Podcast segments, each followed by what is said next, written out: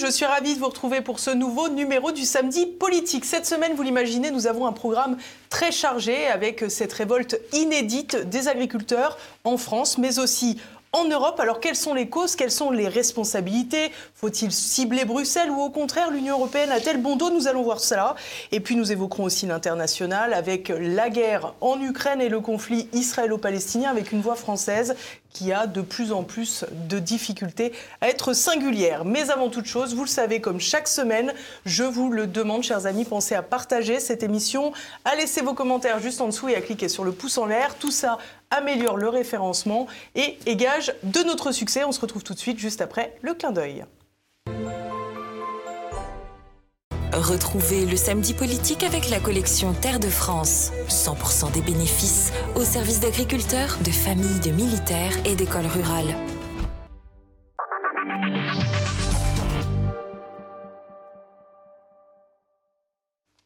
Et à mes côtés aujourd'hui pour cette émission, Nicolas Dupont-Aignan. Bonjour Élise Blaise. Bonjour monsieur, merci beaucoup d'être avec nous. Vous êtes président de Debout la France, député de l'Essonne, la 8e circonscription. Vous siégez en non-inscrit et vous êtes également membre de la Commission des affaires étrangères de l'Assemblée nationale. Alors Nicolas Dupont-Aignan, vous êtes élu de l'Essonne, je viens de le dire, c'est un département francilien. Pour autant, près de 50% de l'Essonne, c'est du, terrain agricole. La crise agricole a dû donc vous soucier particulièrement. Comment euh, avez-vous perçu cette colère des agriculteurs? Ça fait des années que je l'attends. Parce que c'est pas simplement à cause de l'Essonne, c'est parce que à chaque élection présidentielle, partout, j'ai rencontré tellement de, dizaines et de centaines d'agriculteurs. Et à chaque fois, je me disais la même chose, mais quand est-ce que ça va péter? Comment on peut, dans un pays comme le nôtre, sacrifier une population, les condamner à vivre dans la misère à cause de, de mépris, de règles absurdes?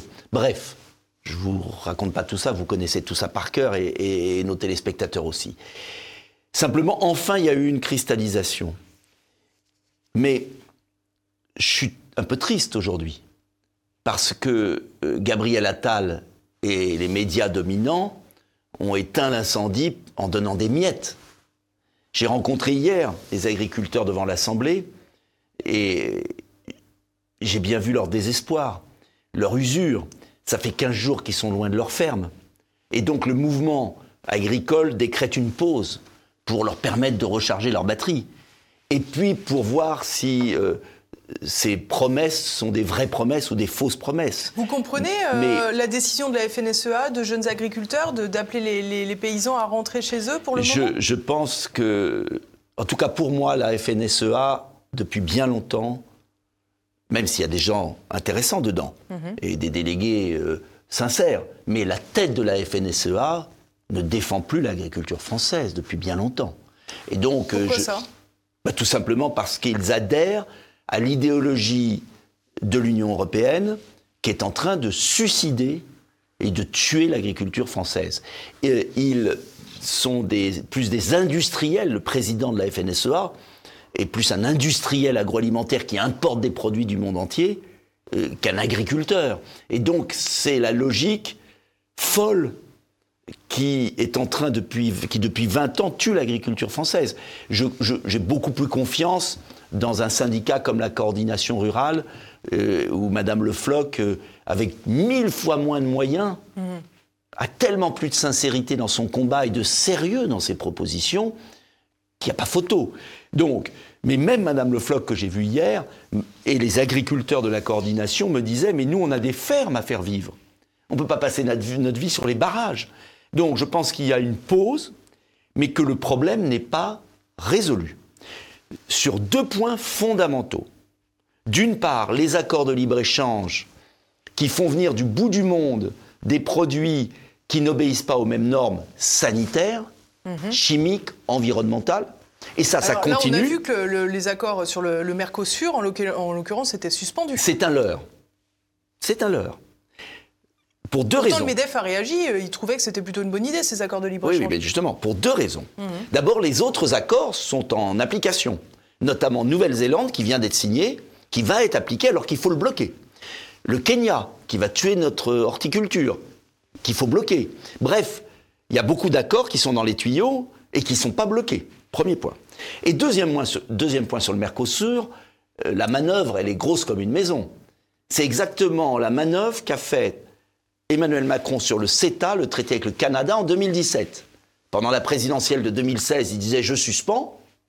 Une fois que la présidentielle est passée, il a scindé en deux l'accord. Ce qui était des dispositions avec majorité qualifiée, il l'a approuvé à Bruxelles et il a été appliqué. Et les dispositions qui exigent la ratification des États, toujours pas ratifiées en France, parce que c'est accessoire. Et j'ai très bien lu les articles, il y a le chef de cabinet du commissaire, qui est responsable des accords, qui a dit Vous croyez pas qu'on va fermer le dossier et qu'on va s'arrêter? Donc en fait, ils attendent les européennes. Ils attendent les européennes. Et une on voit très bien, quoi. bien sûr. Et on voit très bien que sur cet accord Mercosur, il n'est pas remis en cause. Si vous regardez les paroles de l'Élysée, c'est en l'état. Euh, il faudra l'améliorer. Hmm. Donc on voit bien que la logique de l'accord, qui est folle, c'est-à-dire de sacrifier notre agriculture pour vendre des Mercedes au Brésil ou en Argentine. Et moi, je connais bien le Brésil puisque je suis président du groupe d'amitié France-Brésil. Cet accord, il plaît à l'agro-business brésilien, mais il ne plaît pas du tout au peuple brésilien puisque c'est le sacrifice de leur industrie. Donc c'est une logique toujours la même. On fait traverser sur des milliers de kilomètres des produits, dans un sens et dans un autre. Ou des animaux d'ailleurs. Hein. Et des animaux. Et on ne répond pas à la crise écologique. D'ailleurs, s'il y avait une crise écologique, pourquoi on trimballe des produits sur des milliers de kilomètres? C'est hmm. absurde. Bref. Donc il n'y a pas de réel... Il y, a, un retrait léger d'Emmanuel Macron qui fait semblant d'avoir des délais sur le Mercosur. Ça, c'est le premier point. Sur ces accords de libre-échange, je vous interromps, Nicolas Dupont-Aignan, je vous propose d'écouter Bruno Le Maire, le ministre de l'économie. Il disait que la ah critique était facile. Moi, je les entends, euh, tous ces euh, ignares de la vie économique, hein, qui vous font des leçons dans le libre-échange, c'est terrible. Qu'ils aillent le dire dans une ferme. Qu'ils aillent chez un producteur de porc, de Bretagne, pour lui dire ben, on arrête de commercer avec la Chine. On verra la réaction. Arrêtons à la faveur d'une crise de dire tout et n'importe quoi. Il faut regarder chaque accord commercial, vérifier qu'il est dans l'intérêt de nos producteurs et ne les signer qu'ils sont réellement dans l'intérêt de nos producteurs.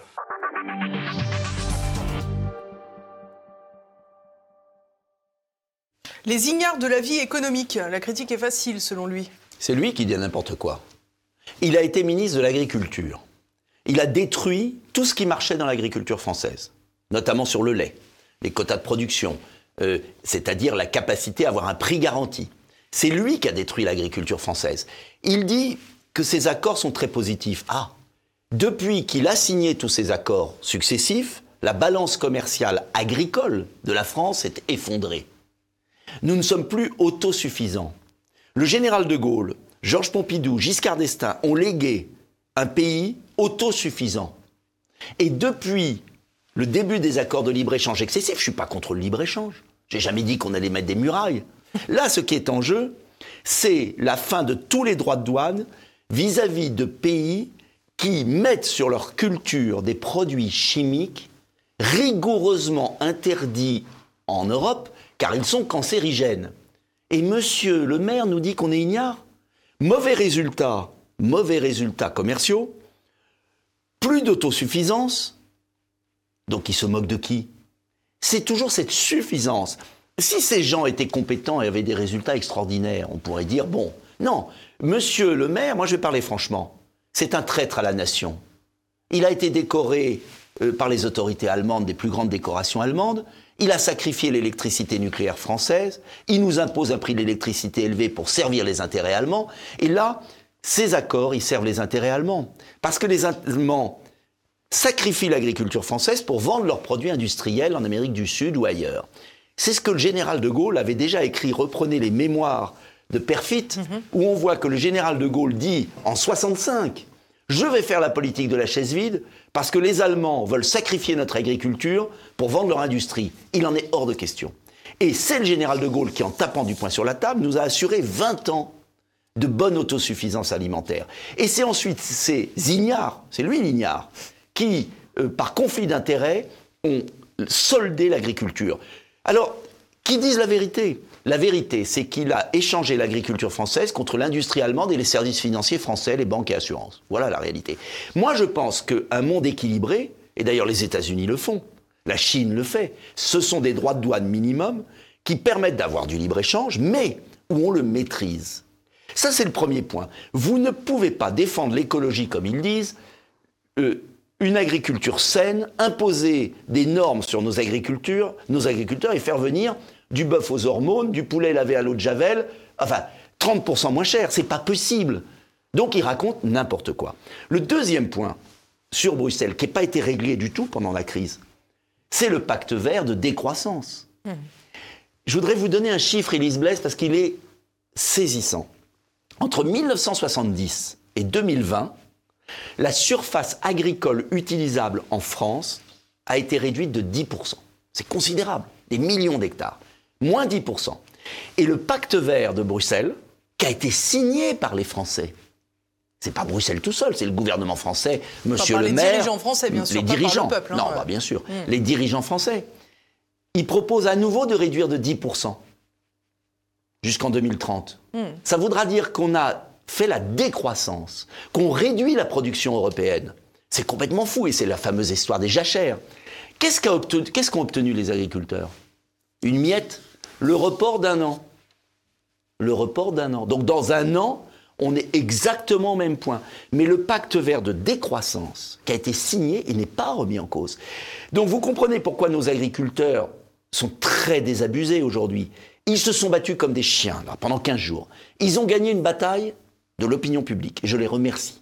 Ils ont gagné une bataille de l'opinion publique. Je pense qu'on a avancé, enfin, dans l'opinion. Mais vous voyez bien qu'il y a une manœuvre de retrait du pouvoir, mais qui est une manœuvre euh, tactique, pas stratégique. Il n'y a pas une remise en cause de cette politique folle de libre-échange intégral qui aboutit à la disparition progressive de l'agriculture européenne. Hmm. C'est ça l'enjeu. Et moi, tout ce que je propose, c'est pas de supprimer le libre-échange. C'est simplement de revenir, de protéger l'Europe par des barrières douanières, ce qui était l'origine de la politique agricole commune. Il y avait un tarif extérieur douanier. C'est Pisani qui avait fait ça avec De Gaulle. Et c'est ce tarif extérieur douanier qui avait permis de créer ce marché unique, qui était à des prix supérieurs au prix mondial. Parce que si vous mettez des normes écologiques, si vous avez une agriculture de montagne, si vous voulez faire de l'aménagement du territoire, ça coûte plus cher que de cultiver sur des millions d'hectares avec des produits chimiques monstrueux. Hmm, Donc, il faut avouer, il faut reconnaître enfin, il faut dire la vérité aux Français. Si on veut garder un monde rural et une agriculture de qualité, il faut payer un tout petit peu plus cher, mais pour ça, il faut une barrière douanière aux frontières. C'est ce qu'avait fait De Gaulle, ça a duré 30 ans et ça a marché. Il faut aussi travailler pour le pouvoir d'achat des Français. Alors, attention, là, je sais que l'industrie agroalimentaire et les grands distributeurs font croire que si on n'importe pas des produits du bout du monde, on va avoir des produits trop chers. Mais ce n'est pas vrai. Vous savez combien représente la valeur ajoutée dans le prix de vente? Moins de 10%. Donc, c'est pas parce que vous allez payer 10% plus cher à l'agriculteur par rapport au prix mondial ou 20% plus cher par rapport au prix mondial que vous allez faire exploser la facture des, des consommateurs. Ça veut dire simplement qu'il faut aussi que les distributeurs et les industriels se gavent pas. Mais si vous mettez pas de barrière... Ça aussi, c'est la loi du marché, Nicolas Dupont-Aignan. Parce qu'il n'y a pas de barrière douanière aux frontières de l'Europe. Quand le général de Gaulle et Adenauer ont mis des barrières douanières aux frontières de l'Europe, ils ont pu avoir un prix européen supérieur au prix mondial, mais comme il y avait des barrières douanières, les industriels n'étaient pas tentés. Vous comprenez? Mais la grande distribution. Mais pareil pour la grande distribution, ils payaient une taxe. Qu'est-ce que fait Trump Qu'est-ce qu'a fait mm. Trump et qu'a maintenu Biden aux États-Unis? C'est des barrières douanières, 10% de taxes. Si vous ne mettez pas une taxe aux frontières pour les produits agricoles qui viennent du monde entier, eh bien vous n'aurez pas une agriculture de qualité qui aménage le territoire rural et des prix rémunérateurs pour nos agriculteurs. On raconte n'importe quoi. J'ai entendu beaucoup de choses. Euh, soit on autorise tous les produits chimiques dangereux, comme les autres pays. On supprime l'agriculture de montagne, on supprime l'agriculture de bocage, et on a des forêts en France, et quelques grandes plaines céréalières qui fonctionnent, et vous êtes au prix mondial. Est-ce que c'est ça qu'on veut? Moi, je ne veux pas ça. Moi, je pense que le surcoût de 10 à 20 qu'on paierait aux producteurs pour avoir un pays qui a une, une alimentation saine, autosuffisante, et un monde rural protégé, ça le vaut largement et que les distributeurs et les industriels peuvent très bien absorber ce surcoût à la condition qu'on mette une barrière douanière aux frontières de l'Europe. Alors maintenant, qui veut ça? C'est ça le problème. Quand on était six et qu'il y avait le droit de veto de la France, on a pu obtenir satisfaction. Pourquoi j'ai été très hostile à tous les traités qu'ont signés Chirac, Sarkozy, Le Maire, Barnier, toute la bande? Parce qu'ils ont supprimé le droit de veto en matière agricole. Pourquoi j'ai été hostile au traité de Lisbonne qu'a fait signer Sarkozy? C'est lui qui a supprimé le droit de veto sur les négociations internationales. Je me souviens d'une discussion avec Henri Guénaud, et je vais vous raconter une anecdote. Sarkozy vient d'être élu. Je suis invité, comme tous les députés, à l'Élysée. Il fait un grand discours sur la souveraineté. Il quitte l'Élysée pour aller signer le traité de Lisbonne à Bruxelles avec Guénaud, qui supprime le droit de veto en matière de négociation commerciale. Je dis à Guénaud que je croise devant moi, dans la salle des fêtes de l'Élysée, je lui dis mais comment tu peux soutenir un président qui nous fait un discours sur la souveraineté et qui va signer la fin du droit de veto sur les négociations commerciales? Il me dit on se débrouillera toujours. Tu parles Aujourd'hui, pourquoi Macron est coincé sur le Mercosur? Parce que c'est à la majorité qualifiée. Et donc la seule solution, si on veut, si on avait un vrai président, ce serait de dire politique de la chaise vide. On ne verse plus l'argent à l'Union européenne parce qu'on a un grand atout. C'est quand même nous qui finissons l'Union européenne. Et quand j'entends Gabriel Attal, mais c'est incroyable, quand j'entends Attal et Macron qui disent mais les agriculteurs vivent avec les 9 milliards que leur donne l'Europe. Oui. Mais l'Europe, c'est nous qui payons ces 9 milliards. On donne 25 milliards à l'Europe et elle nous rend 15, dont les 9 pour les agriculteurs. Donc moi je dis deux choses. Ce que je ferai à la place de Macron aujourd'hui, mais il le fera jamais. Chaise vide. Je participe plus, je ne paye plus, et je dis que tant qu'il y aura cette folie de libre-échange et de normes en plus sur nos agriculteurs avec le pacte vert, la France ne joue plus. Et eh bien là, je peux vous dire que ça changerait. Mais Macron est dans le double jeu et les agriculteurs euh, malheureusement, ont eu des miettes. Alors maintenant, j'espère que le mouvement reprendra et surtout qu'on aura l'occasion aux européennes euh, eh bien de, de réduire la Macronie à moins de 10%, hmm. moins de 5%. Ça sera ça le tremblement de terre. C'est si les Français à un moment se disent on va voter pour les listes qui veulent une, vraiment bouleverser ce système et pas simplement s'accommoder de petites négociations minables à Bruxelles.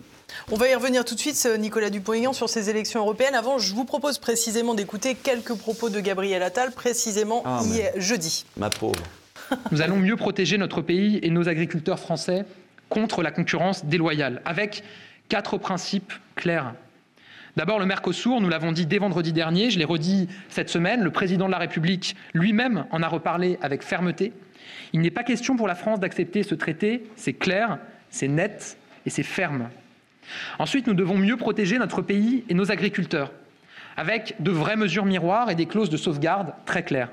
Autre sujet sur la surtransposition, nous sortirons d'une situation où notre agence sanitaire se prononce sur des produits sans coordination avec le régulateur européen. Là aussi, c'est la même chose. Interdire en France des molécules, des produits, alors même que cette interdiction est en ce moment examinée, travaillée par le régulateur européen, ça n'a pas de sens. Ça veut dire qu'on prend de l'avance alors même qu'une procédure est ouverte au niveau européen et que les agriculteurs français se retrouveraient les seuls à, à faire l'objet de cette interdiction. Nous sortirons de cette situation. Sur le plan éco-phyto, nous le mettrons à l'arrêt, le temps de mettre en place un nouvel indicateur et de reparler des zonages et de la simplification, par exemple sur le registre électronique, dans un objectif de non-surtransposition et de préservation de notre environnement et de la santé de nos concitoyens. Nous souhaitons que ce travail aboutisse d'ici au Salon de l'agriculture.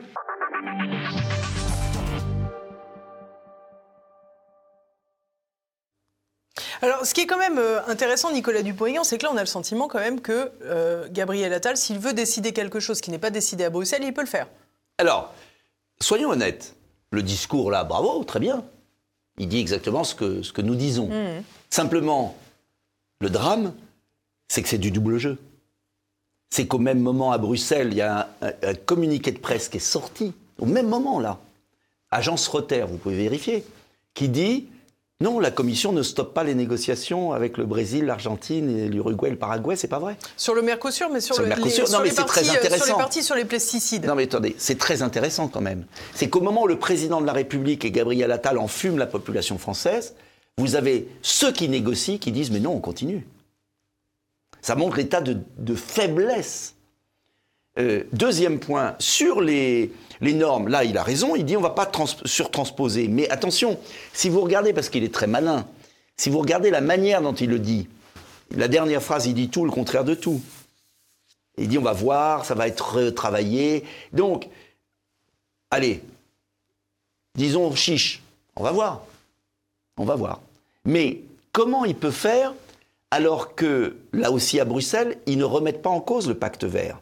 Le ministre, M. Fesneau, parce que moi j'ai bien lu, parce que je ne veux pas faire d'accusations gratuites, le ministre, M. Fesneau, a dit J'essaye d'obtenir un infléchissement du pacte vert. Mais il ne remet pas en cause la logique du pacte vert. Et la logique du pacte vert, c'est quoi? C'est écrit, c'est pas moi qui l'invente. C'est de réduire de 10% les surfaces cultivables en Europe, de réduire la production.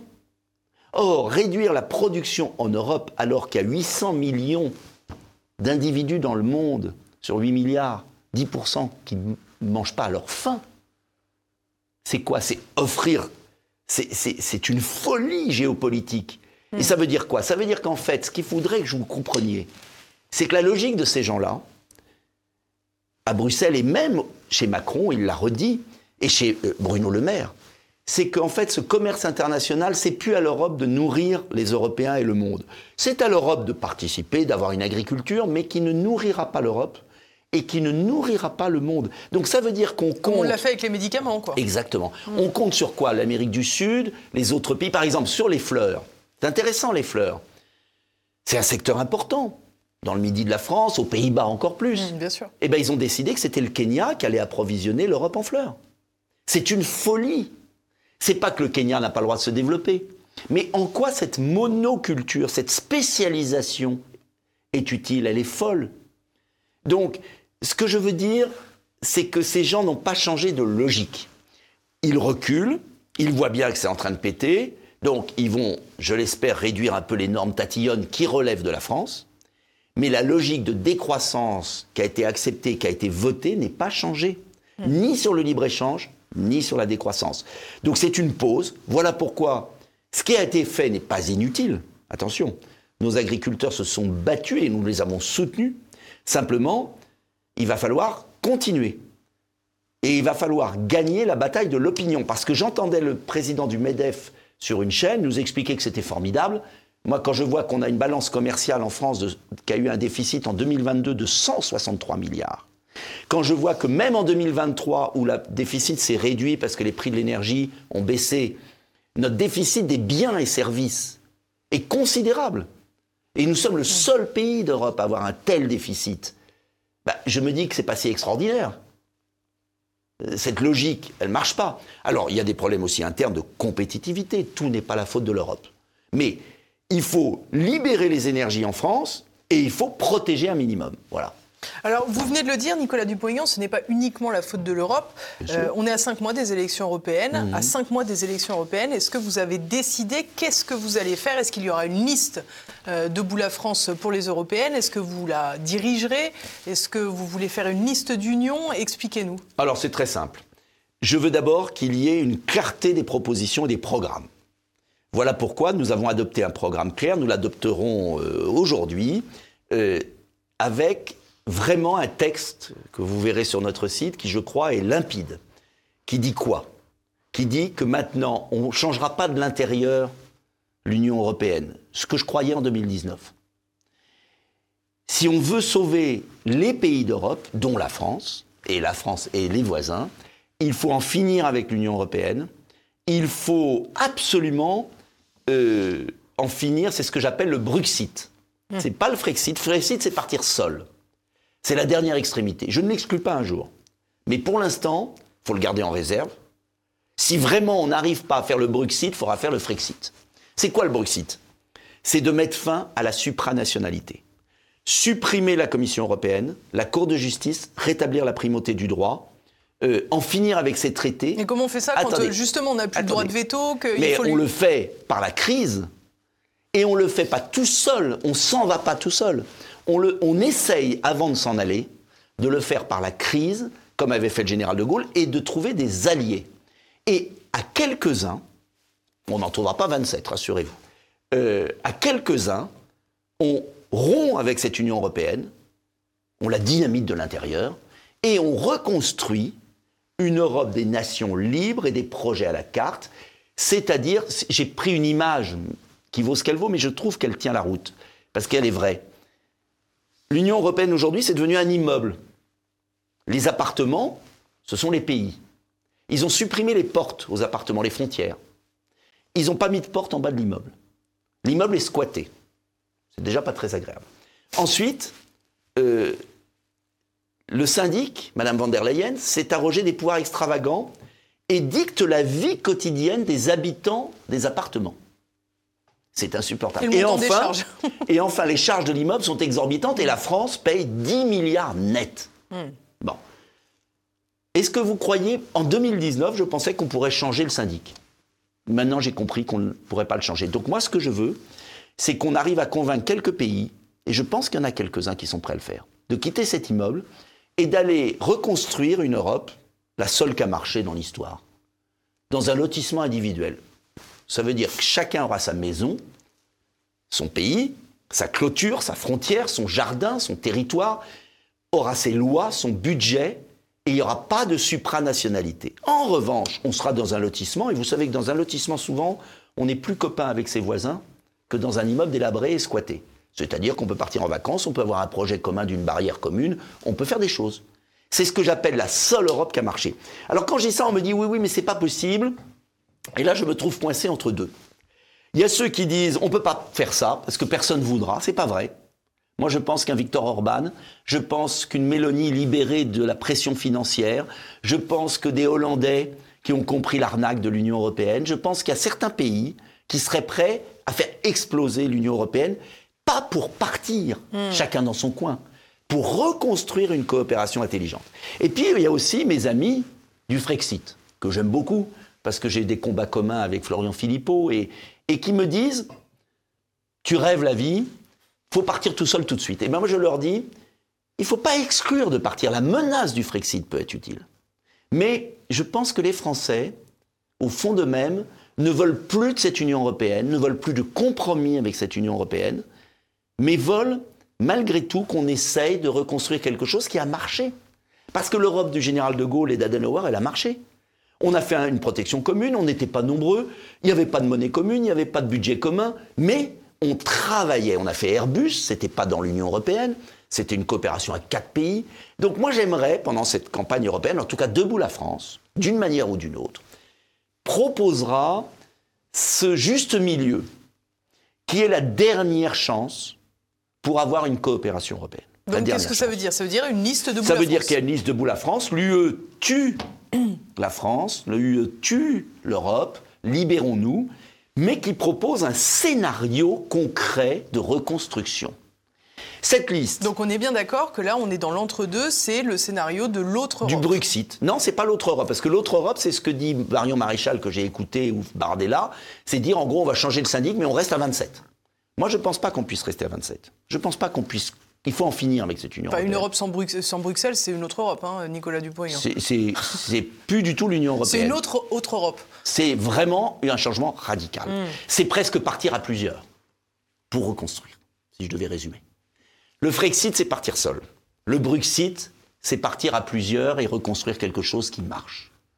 Euh, L'autre Europe, c'est essayer de changer à 27, et ça, je pense que c'est cuit. votre, votre scénario, comme vous dites, Nicolas Dupont-Aignan, c'est reconstruire une Europe avec euh, Giorgia Meloni, avec, ceux qui euh, veulent. Victor Orban, mais sans l'Allemagne Mais l'Allemagne, euh, elle évolue beaucoup plus qu'on croit. Vous savez, je crois que les peuples, là, sont en train de bouger. Il se passe quelque chose. euh, dans toute l'histoire de l'Europe, la France a été à l'avant-garde.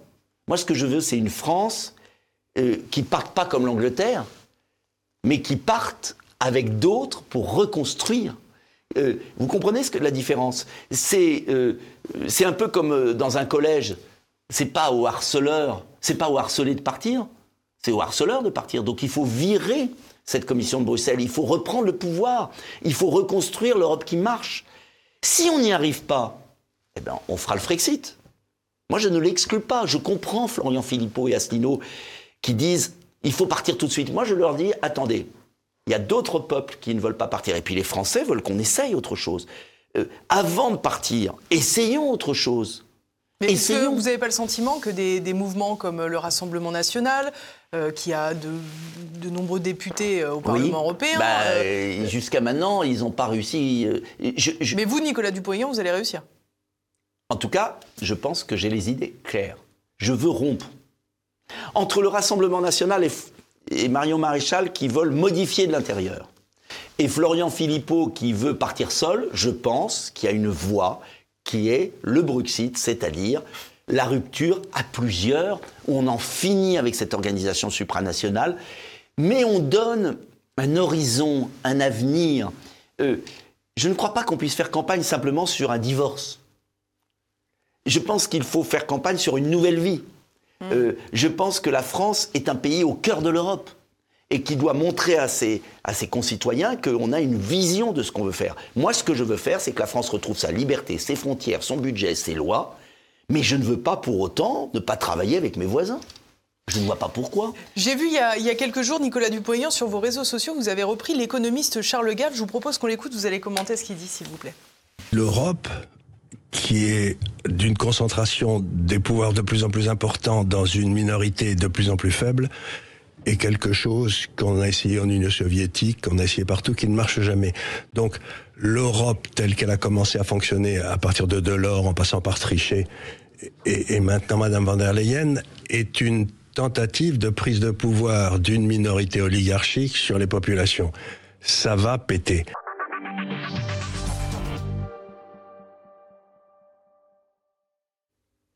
Charles Gave, il pourrait être sur euh, la liste DLF pour aller euh, aux élections européennes J'aimerais bien, euh, mais il a tout compris. C'est pourquoi je ne pense, et j'ai évolué là-dessus, je vais être franc, qu'on ne peut plus le changer de l'intérieur. Qu'il faut, avec quelques-uns, ceux qui ont du courage, reconstruire quelque chose. Ou alors, ça pètera par petits morceaux. C'est-à-dire, chacun partira, petit bonheur, la chance. Ça, c'est la dernière extrémité. Et je pense qu'on ne peut pas continuer avec une oligarchie, il a tout à fait raison, qui domine tout. Mais attention, attention, cette oligarchie est prête à tout. Il y a deux nouveautés dont souvent les Français n'ont pas connaissance ou n'ont pas conscience. Première nouveauté, ils veulent tuer maintenant définitivement les nations. C'est le projet de l'Union européenne de passer, et d'Emmanuel Macron, de faire un saut fédéral. Suppression du droit de veto, transformation de la Commission en un président de l'Union européenne. Donc, ils ont bien compris qu'on était entre deux eaux. Ils veulent aller plus loin. Ils veulent faire, ils veulent faire disparaître les États-nations. Ça, c'est dans les tuyaux, ça a été adopté par le Parlement européen. Ça, c'est le premier point. Et deuxième point, ce qui est encore plus grave, comme ils voient bien que les peuples résistent, qu'ils ont voté non, ils veulent s'attaquer maintenant aux libertés individuelles et à la liberté d'expression.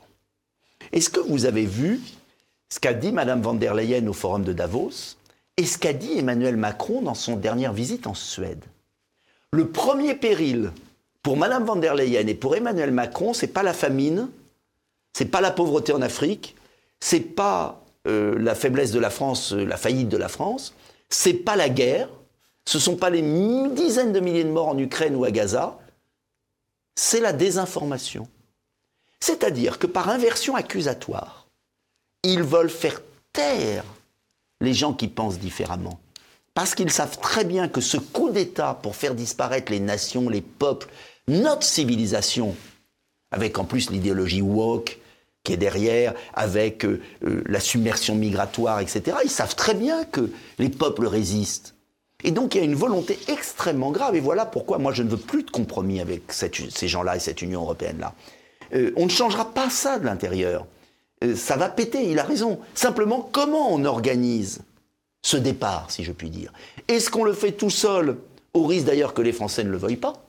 Euh, Ou est-ce qu'on présente aux Français pas seulement un départ, pas seulement une libération, mais aussi une reconstruction?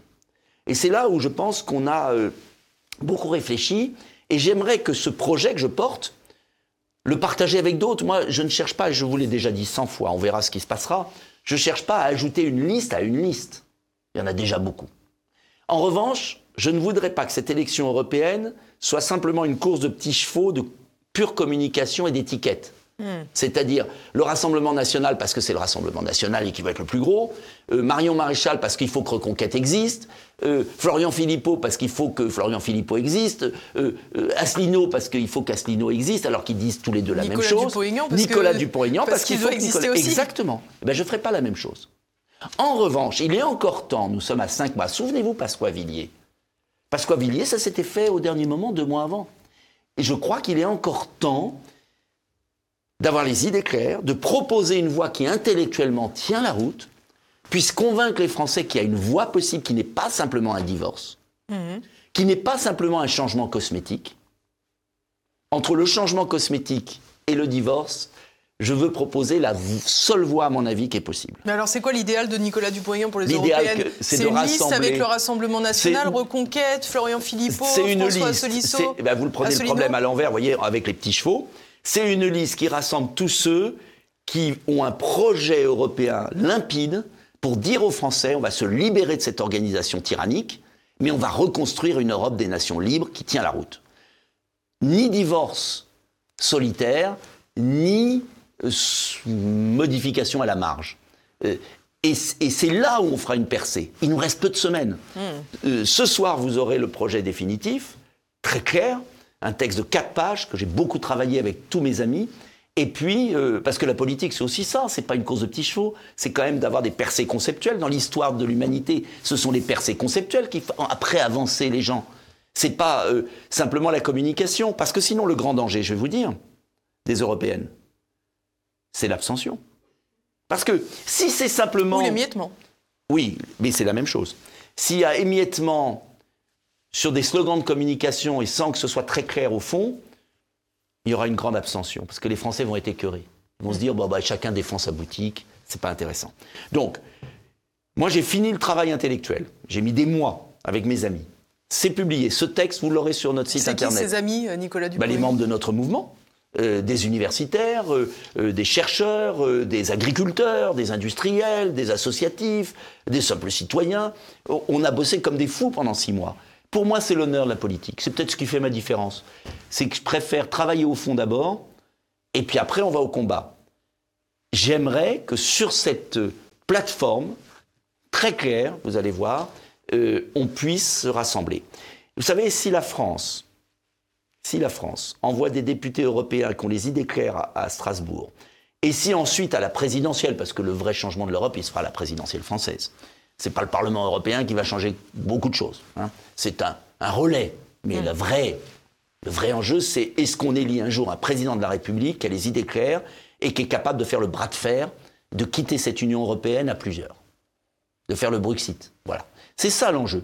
Et s'il n'arrive pas à faire ça, ça pètera de manière désordonnée, comme dit Charles Gave, les uns après les autres, ou alors, attention, attention, on aura un État autoritaire à la chinoise, c'est-à-dire euh, une oligarchie hum, d'un nouvel ordre mondial. Tout a été écrit, hein. et c'est là où moi j'ai le plus peur, vous voyez. J'ai le plus peur de ce monde orwellien, numérique, où tout est verrouillé. Et j'ai pas le sentiment, je parle franchement, Elise parce que ce que je dis est très grave et j'ai conscience du moment historique que nous vivons. J'ai pas conscience que mes concitoyens aient suffisamment euh, euh, conscience, pour employer deux mots répétitifs, de la gravité de l'instant en termes de liberté publique. Vous voulez que je vous raconte une anecdote hier? J'étais sur le pont de la avant-hier, sur le pont de la Concorde. Il y avait quelques agriculteurs qui avaient rendez-vous avec des députés les CRS leur interdisaient d'accéder à l'Assemblée nationale. J'ai été les chercher avec euh, Éric Coquerel, député de la France Insoumise. On a été les chercher parce qu'ils ne pouvaient pas rentrer. Madame Le Floch, présidente de la coordination rurale. Il y avait cinq agriculteurs de 60 ans. Comme baroud d'honneur, ils ont sorti leur petit drapeau de la coordination rurale devant la place de la Concorde. Est arrivé 35 motards de la brave euh, M. M. 35 motards cagoulés et casqués. J'ai été obligé de sortir mon écharpe pour qu'ils ne soient pas interpellés. Cinq agriculteurs de 60 ans, sur le pont de la Concorde, montrent un petit drapeau de la coordination rurale et vous avez 35 motards qui arrivent, comme dans un état policier qu'on n'a jamais vu en France. Eh bien, ça, c'est le monde qu'on nous On réserve. aimerait autant d'efficacité pour l'insécurité. Hein. Ah, jamais. Quand c'est les racailles, jamais. Quand c'est les migrants clandestins, on n'a pas le droit de les arrêter. Mais quand ce sont des honnêtes gens qui pensent différemment, vous avez un État policier qui se met en place. Eh bien, moi, je vais vous dire, ce que je crains, on l'a vécu la répétition au moment de la crise du Covid, c'est que ce monde oligarchique qui se trouve face à une résistance des peuples arrive à une fin des libertés individuelles. Et ça, ça peut arriver, vous savez. Notre modèle démocratique et libéral, il n'est pas éternel si on ne se bat pas. Voilà l'enjeu. Donc ça va au-delà de savoir s'il y a la liste de Boula France en plus de quatre listes. Euh, euh, mais ça, ça sera l'enjeu de la présidentielle future. Est-ce qu'on veut défendre nos libertés? Ils veulent tuer l'État-nation, ils veulent un nouvel ordre mondial, ils veulent tuer les libertés individuelles. Ils l'ont dit à Davos, tout a été dit. Tout a été dit, écrit. Et c'est le combat, en tout cas, de ma vie, parce que je pense que ça va tellement au-delà de la politique et même des clivages entre nous, gauche-droite. Hein. J'aimerais qu'on revienne euh, sur la partie internationale, Nicolas Dupont-Aignan, pour terminer cette émission. Euh, la partie internationale, c'est bien entendu l'Ukraine. Euh, jeudi, il y avait un Conseil européen auquel Emmanuel Macron s'est bien entendu rendu. Il a fait une conférence de presse en sortant. Je vous propose d'écouter quelques-unes de ses propositions. Le début de la guerre, l'unité et le soutien très clair des Européens aux Ukrainiens. Cela s'était traduit par une décision sur l'ouverture des négociations d'adhésion pour l'Ukraine et la Moldavie, ce qui avait permis d'envoyer un signal politique clair sur notre communauté de destin avec ces pays. L'accord que nous avons trouvé aujourd'hui permet de confirmer la clarté de ce choix. En effet, la question en suspens, vous vous en souvenez, concernait le volet économique et financier de notre soutien à l'Ukraine. Nous avions trouvé un accord à 26 sur la revue du cadre financier pluriannuel et la Hongrie n'avait pas pu accepter à ce moment-là cet accord. Depuis, nous avons travaillé pour permettre un accord à 27. Il était indispensable parce que notre soutien à l'Ukraine depuis le début de la guerre est uni et unanime. C'est dans cet esprit que nous avons abouti aujourd'hui. Nous avons donc trouvé un accord à 27 qui nous permettra d'accorder 50 milliards d'euros pour la reconstruction et le soutien à l'Ukraine, 33 milliards de prêts et 17 milliards de dons et subventions. 9,6 milliards d'euros pour mettre en œuvre le pacte asile et migration et agir conjointement avec les pays d'origine et de transit, et donc accompagner les décisions qui avaient été finalisées en fin d'année dernière, et 1,5 milliard d'euros pour le Fonds européen de défense au sein de la facilité STEP, qui préfigure un instrument de souveraineté européenne. Cet accord nous permet donc d'agir jusqu'en 2027 et donne de la prévisibilité à notre soutien à l'Ukraine par un engagement économique et financier dans la durée.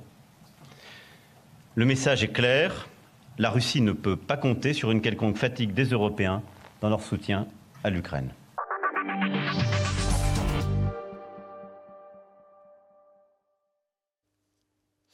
Alors voilà, 50 milliards supplémentaires pour aider l'Ukraine. Attention, la Russie ne doit pas croire que nous allons nous essouffler. D'abord, je remarquerai que ça va coûter à la France plus de 8 milliards d'euros, Sur les compte 50 tenu de la milliards. clé de répartition. 8 milliards d'euros.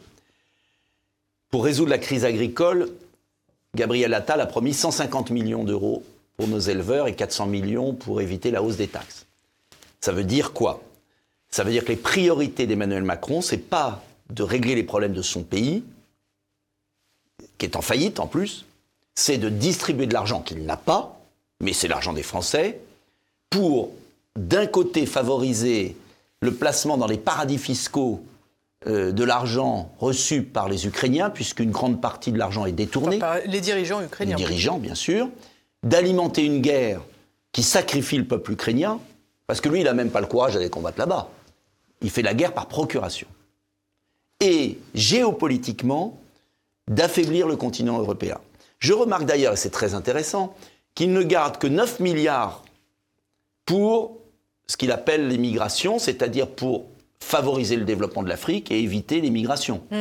C'est un contresens géopolitique total. Nous déversons, l'Europe déverse des centaines de milliards dans un régime corrompu, à bout de souffle, qui envoie à la mort ses citoyens, mais est incapable de relever le défi du XXIe siècle, qui est le doublement de la population africaine et, qui est l'immense misère qu'il y a sur ce continent et la nécessité, non pas de l'aider par de l'argent, mais d'investir, de, euh, enfin, c'est le défi. Non, on se trompe complètement. Donc, on alimente une guerre sans fin, mhm. on distribue de l'argent à un régime corrompu, on n'aide pas nos concitoyens. Avec l'accord de Victor Orban. Avec l'accord de Victor Orban, qui a dû recevoir une pression de malade mais alors ça, c'est euh, intéressant, Nicolas Dupont-Aignan, parce que ça prouve bien qu'il faut être plusieurs. Oui, mais précisément, ça, ça prouve bien qu'il faut être plusieurs, mais plusieurs, il faut quand même qu'il y ait quelqu'un. Donc euh, Victor Orban, là aujourd'hui, il est en accord avec Bruxelles, comme Giorgia Meloni, comme tous ces gens avec qui vous voudriez fabriquer cette fameuse autre Europe. Vous avez raison. C'est pas cette autre Europe, c'est la rupture. Euh, vous avez raison, mais si la France justement n'est pas là, la France, c'est pas l'Italie ou la Hongrie. Euh, la Hongrie reçoit beaucoup d'argent. A besoin. L'Italie aussi. La France, elle donne l'argent. Donc si celui qui donne l'argent dit je le donne plus, ça va tout changer. Si la France, si Orban avait eu un allié dans ces négociations, eh ben, c'était fini. Il ne pouvait pas. un allié contributeur net. Un allié contributeur net et un acteur fondamental. C'est là où Emmanuel Macron est en train, est totalement acteur. Euh, de cette folie, parce qu'en en fait, il est aux abois dans son propre pays, impopulaire, et il se raccroche à ça pour faire croire aux Français qu'il est le grand défenseur de la liberté de l'Ukraine face aux méchants russes. Moi, je ne suis pas pour la Russie ou pour l'Ukraine. Je dis simplement, et j'ai eu raison depuis le début, euh, dès le 7 mars 2022, j'ai proposé un plan de paix. Je dis simplement que ce conflit est instrumentalisé par les États-Unis et la Chine pour tuer l'Europe, pour en finir avec l'Europe. Car l'Europe n'a d'avenir au XXIe siècle que par une alliance France-Allemagne-Russie. C'est comme ça. Si on veut peser dans le monde du XXIe siècle, il faut que ces trois grandes puissances travaillent ensemble. Deuxièmement, je pense qu'il y avait un compromis tout à fait possible en Ukraine, qui était de la neutralité de l'Ukraine, l'autonomie du Donbass qui a toujours été russe, et euh, la reconnaissance de la Crimée comme territoire russe et il y aurait eu le retrait russe. Et ce que voulait Jacques Chirac. Donc, en fait, il y a une propagande absolument abominable qui vise euh, à, comment dire, à diaboliser la Russie et à euh, faire passer Zelensky pour un ange, alors que les torts sont partagés. Je ne dis pas que la Russie a raison sur tout. Je n'ai jamais dit qu'il fallait tout céder. Je dis simplement qu'il faut une réelle politique si on veut sauver l'Europe. On, va, on paye notre gaz quatre fois plus cher, l'économie allemande s'effondre. Mais pourquoi la diplomatie Mais parce que l'Allemagne est dirigée comme Emmanuel Macron. vous m'avez dit tout à l'heure, mais en Allemagne ça change. Non, l'Allemagne ne change rien, dit rien. Mais les Allemands pourraient dire ça de nous en écoutant Macron. Hmm. Mais ne bah, Dans les faits, oui, ça change pas grand-chose en France non plus. Oui. Mais ne confondez pas les dirigeants et les peuples. Oui, mais qui dirige?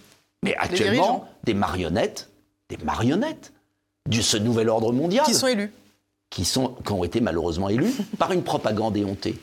Et cette affaire d'Ukraine rentre dans la propagande. Parce que ma position, je sais qu'elle n'est pas obligatoirement majoritaire chez les Français.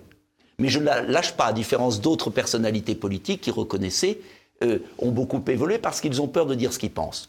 Moi, je n'ai pas peur de dire que ce conflit alimenté par les États-Unis, par Emmanuel Macron et par Ursula von der Leyen vise et le tombeau de l'Europe. C'est une folie géopolitique, économique, euh, pour l'avenir. Ça ne veut pas dire qu'on cède tout à la Russie, mais se priver du gaz russe, mettre en place des sanctions qui renforcent la Russie, euh, pousser la Russie dans les bras de la Chine, est une folie géopolitique, même pour les Américains. Et relisez, lisez cet extraordinairement, extraordinaire livre que je viens de finir d'Emmanuel Todd, euh, qui est remarquable, qui décrit très bien ce suicide occidental.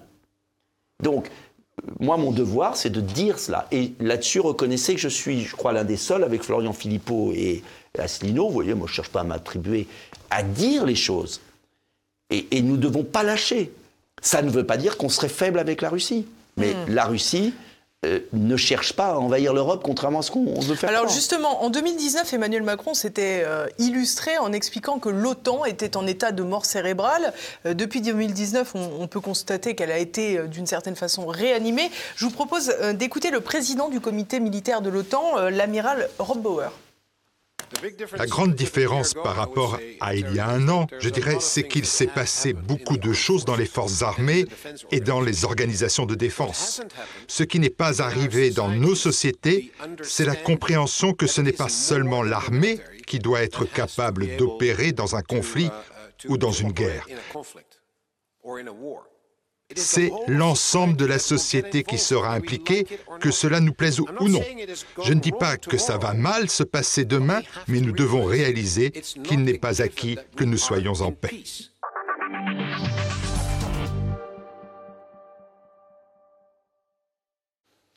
Ce qu'on peut dire, c'est qu'on ne nous prévoit pas euh, des lendemains qui chantent euh, à la tête de l'OTAN. Je suis très inquiet parce que, vous le voyez bien, une Union européenne à bout de souffle qui veut tuer les nations, les États-nations, et faire un saut fédéral, supranational, antidémocratique, puisqu'il n'y a pas de peuple européen. Une Union européenne qui veut faire taire les individus avec tous ces règlements de Thierry Breton pour euh, porter atteinte aux libertés individuelles. Et puis, comme dans tous les pouvoirs à bout de souffle, contestés par les peuples, quelle est la meilleure formule pour faire taire les peuples? Une bonne guerre. Cette folie pour pousser à la guerre, euh, à la fois détruire la Russie s'emparer de ses ressources naturelles, parce que c'est toujours ça qu'ils ont voulu, et puis aussi favoriser la réélection de Biden, puisqu'ils savent très bien que Trump serait beaucoup plus isolationniste et beaucoup plus sur ma ligne, prétentieusement je dis ça, ou plutôt moi sur la sienne, qu'importe, euh, et que l'élection arrive, et que vous voyez bien que Donald Trump, à la surprise et à la frayeur du système, de l'État profond américain, risque de gagner pour eux j'emploie le mot risque, de leur point de vue. Mmh, bien sûr. Et donc, vous voyez bien que d'ici l'élection américaine, il y a cette espèce de folie qui consiste à provoquer la Russie éternellement pour obliger la Russie à envoyer une bombe tactique nucléaire et nous entraîner dans un conflit dramatique. Et Emmanuel Macron est le petit marionnettiste, le petit caniche de tout cela. Voilà pourquoi il faut que nous, nous gagnions, premièrement, d'abord qu'on ait des idées claires. Il ne s'agit pas, encore une fois, d'être pro-russe. Il s'agit de sauver l'Europe. L'Europe comme alliance de pays libres. Et il y a trois pays qui comptent, la France, l'Allemagne et euh, la Russie. Ensuite, il faut gagner la bataille de l'opinion en France. Et là, je vais vous dire, c'est dur, parce que je me sens bien seul. et puis, euh, ensuite, euh, il faut tout faire pour que, éviter l'engrenage, la folie de la guerre, qui est une guerre totalement inutile totalement inutile, qui est une guerre à visée intérieure. Et c'est pourquoi euh, ces gens sont dangereux. Et le bouquin d'Emmanuel Todd l'explique très bien. Nicolas Dupont-Aignan, on se retrouvera pour les élections européennes alors? Eh bien, je l'espère que ce sera un grand choc pour affaiblir la Macronie et tous ceux qui défendent cette Union européenne. Après, il va y avoir sans doute des listes de nuances souverainistes. Euh, et j'espère que l'on fera avancer l'idée d'une rupture avec cette Union européenne, mais d'une rupture constructive. Et puis, euh, après, il y aura surtout l'essentiel, parce qu'on n'en a pas parlé. C'est que moi, je ne vois pas le petit Attal, euh, mini Macron, durer trois ans. Et peut-être plus que l'élection européenne, ce qui serait absolument fondamental, Elise Blaise, c'est une motion de censure et une dissolution. Parce que moi, je préférerais qu'on ait une coalition, ce que j'ai toujours demandé, vous le savez, entre euh, Debout la France, Rassemblement national, Reconquête, euh, DLR, même si c'est pas parfait, même si on n'est pas tous contents parce qu'il y a des nuances, mais on s'en fiche, pour arrêter le désastre. Parce que est-ce que vous croyez qu'on va tenir trois ans? On n'en a pas parlé, mais vous avez vu le discours lamentable qu'il y a eu à l'Assemblée nationale, mais un discours degré zéro. Est-ce qu'on peut être gouverné encore trois ans comme ça? Est-ce qu'il faut attendre 2027 Ou est-ce qu'on a au moins une échéance intermédiaire pour qu'on évite la faillite de la France? Donc, il y aura peut-être avant les européennes une dissolution, vous savez pas hein? Il peut se passer tellement de choses. Il faut s'attendre à tout, c'est vrai. Oui, et il faut se préparer à tout.